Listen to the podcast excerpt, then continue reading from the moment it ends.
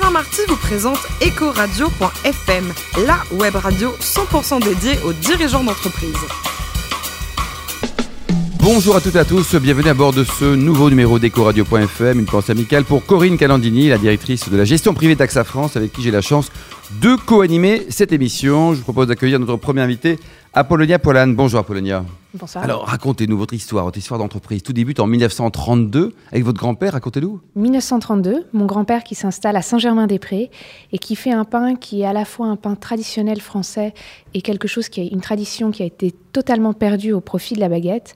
Il fait des grosses brassées de à peu près 2 kilos de pain au levain dans un 2 four à kilos bois. oui.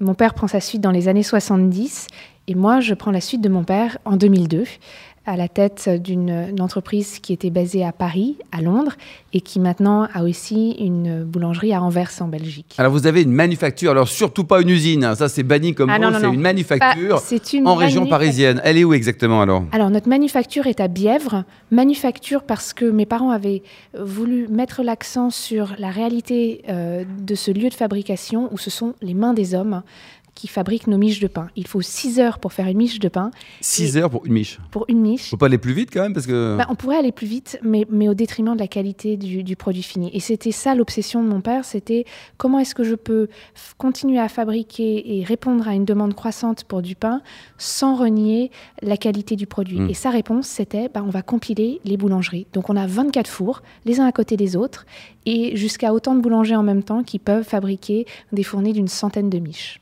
Aujourd'hui donc c'est une belle PME autour de 12 millions d'euros de chiffre d'affaires. Combien de collaborateurs Apollonia? Alors nous sommes 160 compagnons et collaborateurs. Est-ce qu'ils la sont fidèles? Est-ce que vous êtes un peu le Michelin du pain? On rentre chez vous puis on finit sa carrière chez vous On a, on a plusieurs collaborateurs qui sont fidèles.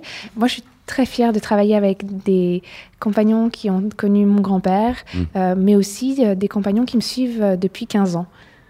Donc oui, ils sont fidèles quoi. Donc oui.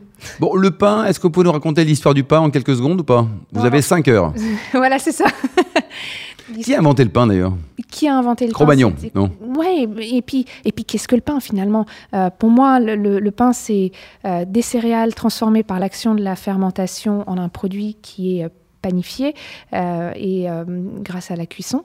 Et, euh, et- et manger du pain, ben, c'est manger une des alimentations premières, une des alimentations de base de où que l'on soit dans le monde, que ce soit sous la forme d'un bol de riz au Japon, que ce soit sous la forme d'une grosse tourte de pain dans le centre de la France, ou que ce soit sous la forme d'un pain plutôt plat ou d'un petit graissin en Italie, par exemple, ou d'un pumpernickel euh, en Allemagne. Euh, pour moi, le pain, c'est une de ces premières alimentations euh, qui nourrissent les hommes. Et tous les pays sens- consomment du pain?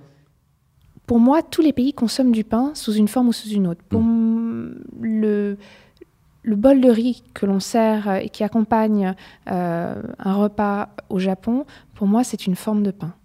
D'accord. Et les pays consommateurs en pain, j'allais dire plus normal, c'est En Europe, on consomme beaucoup de pain, aux États-Unis, en- au Ouais. Japon. euh. Alors au Japon, on consomme beaucoup de pain aujourd'hui, puisque euh, après la Seconde Guerre mondiale, euh, les Américains ont, ont amené euh, leur, leur pain de mie, et, euh, et puis ben, la France a aussi contribué. Mon père a été parmi les premiers artisans à, à, à montrer euh, son savoir-faire euh, euh, au, au Japon. On n'a pas ouvert de boutique sur place, mais, mais, mais les exportations de notre pain aujourd'hui attestent du travail que, et des Et tout graines ça, qu'il ça a part de, Bièvre. Et tout ça, ça part de Bièvre. Et ça part quand d'ailleurs? Ça part le, le matin pour le lendemain parce que Eh ben, un exactement. Ça part en fait. ça- ça- on- on- notre, notre règle en interne, c'est si on peut livrer notre client en 24 heures, on le livre. Si on peut le livrer en 48 heures sur, on dit OK, mais on, mais on, mais on, on prévient que le, Ouais. le pain qui se garde quand même une semaine Oui, c'est ça. euh, aura une, une journée et demie, deux jours de, de vie.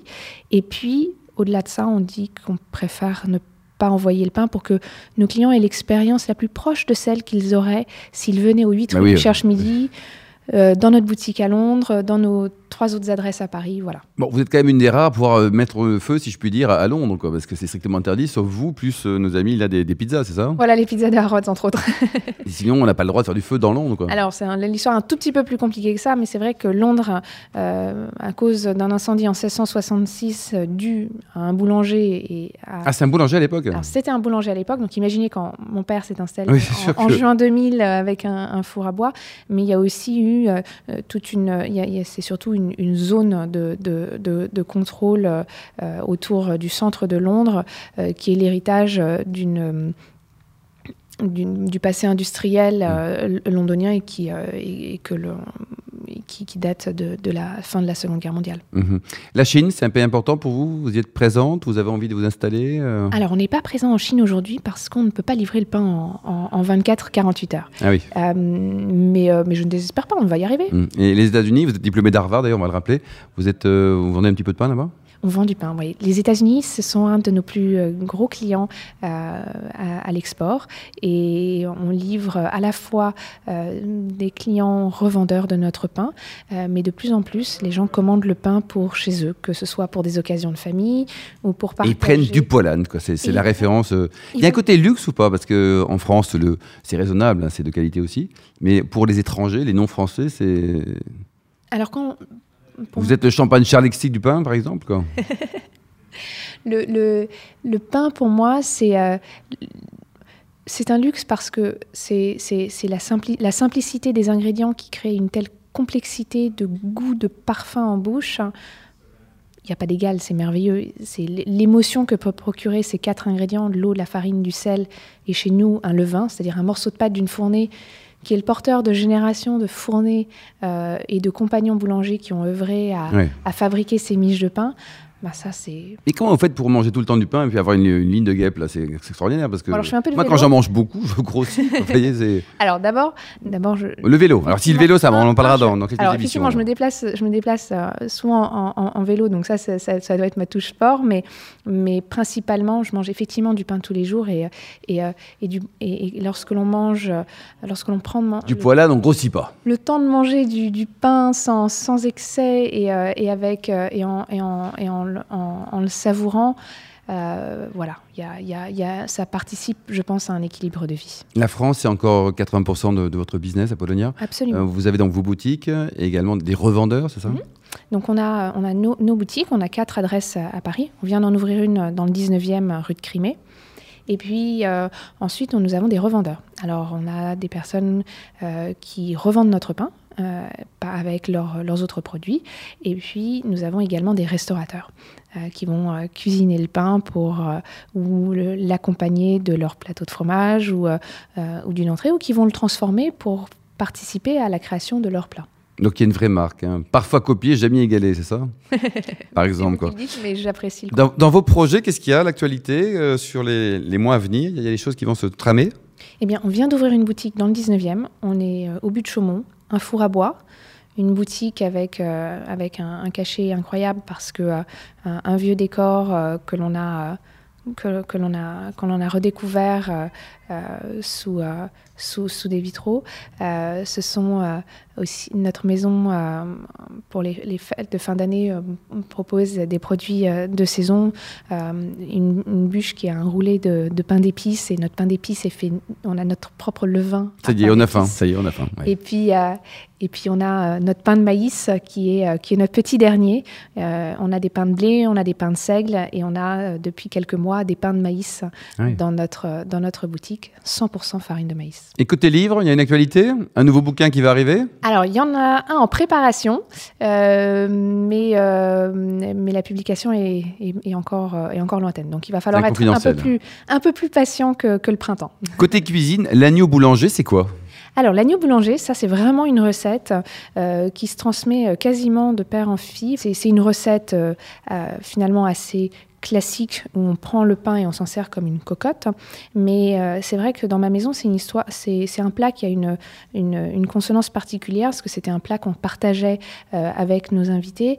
Et, euh, et, clin d'œil à Julie Andrieux qui, qui avait invité mon papa à faire cette recette il y a quelques années, m'a réinvité à le, à le faire. à la réaliser également. Au, au printemps. Donc j'ai revisité la recette pour qu'on vraiment ne pas perdre une miette du pain et me servir finalement de la, de la, mie du pain pour, pour faire une, une croûte pour, pour, le, pour le gigot d'agneau. Il vient d'où d'ailleurs ce gigot d'agneau? Il est français, j'espère. Il n'est pas Nouvelle-Zélande. Non, il venait, des, il venait des frais salés. Ah, des frais salés, quoi. Et alors, côté voyage, un petit coup de cœur pour les îles Féroé Alors, les îles Féroé, parce que euh, j'ai lu un article dans, dans le FT sur les, les îles Féroé et qui parlait de fermentation euh, de viande et hum, d'une île euh, tout au nord de l'Europe euh, euh, qui, qui commençait à, à, voir poindre une, une, un paysage gastronomique. Et je me suis dit, ben, il m'en faut Allez, je prends mon vélo, j'y vais. Alors, le vélo, non, mais, mais mes, deux avions plus tard, j'étais effectivement en Féroé et bien m'a pris de ne pas prendre mon vélo en soute. les paysages sont sublimissimes. Mhm. Et ce qui est très intéressant avec la culture féringienne, c'est qu'ils ils fermentent. Euh, donc, ils ont énormément de, moutons. Euh, et euh, lorsque l'on construit une maison, on construit une, forme de, cabane à séchage qui sert à la fois pour le poisson et pour la viande. Et, ça donne un, un produit hyper. avec un goût très particulier, très fondant, euh, avec, une, avec un, nez très. Euh, euh il mélange les deux, poisson et viande. Alors, il mélange pas les deux. D'accord. Dans la même pièce, il y a les deux, quoi. Mais par contre, voilà, dans la même pièce, il y a les deux. Et ce qui est merveilleux, et c'est là où on se rend compte de l'écologie de, que, que, les hommes mettent en œuvre quand ben, on, fait avec ce que l'on a, c'est hmm. que on mange les différents morceaux de viande au fur et à mesure de, de, de la fermentation qui, qui, qui, qui s'opère. Et donc, du coup, ben, selon le moment de l'année, on va pouvoir manger différentes pièces de, de, de, viande. De viande. Enfin, pour terminer, vous êtes fan de chocolat, vous êtes partie d'un cercle très, très, très privé, hyper select, le club des croqueurs de chocolat. Depuis longtemps. Je sais que vous êtes jaloux de. Ah, je suis pas jaloux. Mais quelqu'un qui mange des tonnes de chocolat, des tonnes de pain et qui grossit pas, ça m'agace, quoi. Oui. faut que vous nous rejoigniez. Voilà, moi j'ai que ça. vous êtes vraiment fan de chocolat Je suis fan de chocolat. Depuis toute petite Je suis fan de chocolat grâce à mon papa qui était membre du club des croqueurs de chocolat. Donc c'est lui qui m'a initié. On salue son président d'ailleurs, Jacques Pessis. Et, Jacques Pessis m'a parrainé euh, il y a dix ans pour euh, pour me joindre à, ce, club d'amoureux du chocolat. Et, ce printemps, on a dégusté des, tablettes de chocolat euh, où les, producteurs que l'on a dégusté, ou en tout cas les, entreprises dont on a dégusté les chocolats, transforment la fève jusqu'en tablette. Euh, donc c'est ce que les, anglo-saxons appellent le bean to bar. Et ça, c'était euh, des expériences absolument merveilleuses, plusieurs dizaines de tablettes dégustées. Par jour? Alors, non, par semaine, mais, mais, mais il faut ce temps-là pour savourer et pas, pas plonger la main dans une. Et votre meilleur chocolat, là, pour le, bon conseil pour les, tous les auditeurs? Le chocolat qui m'a fait le plus fantasmer? Le chocolat qui m'a fait le plus fantasmer? Oula, là, vous me prenez de court. Euh... Ah, c'est quand on mange 17 tablettes par semaine, à la fin, on s'y perd. Pour terminer, Apollonia, donc, euh, vous avez également un guide qui sort, le, guide des amateurs de, des croqueurs de chocolat, c'est ça? Oui. Alors, tous les ans, le Globe des croqueurs de chocolat publie une, une, un guide de, de, ses meilleures adresses. Et c'est pour cela que, euh, que j'ai euh, que j'ai que j'ai membre du jury. Vous avez bossé, quoi. Hein. Exactement. J'ai travaillé dur pour, pour goûter différentes tablettes de, de, chocolat. Merci beaucoup, Apollonia Polane. Fin de ce numéro d'EcoRadio.fm. On se retrouve mardi à 10h avec de nouveaux invités. Ecoradio.fm vous a été présenté par Alain Marty.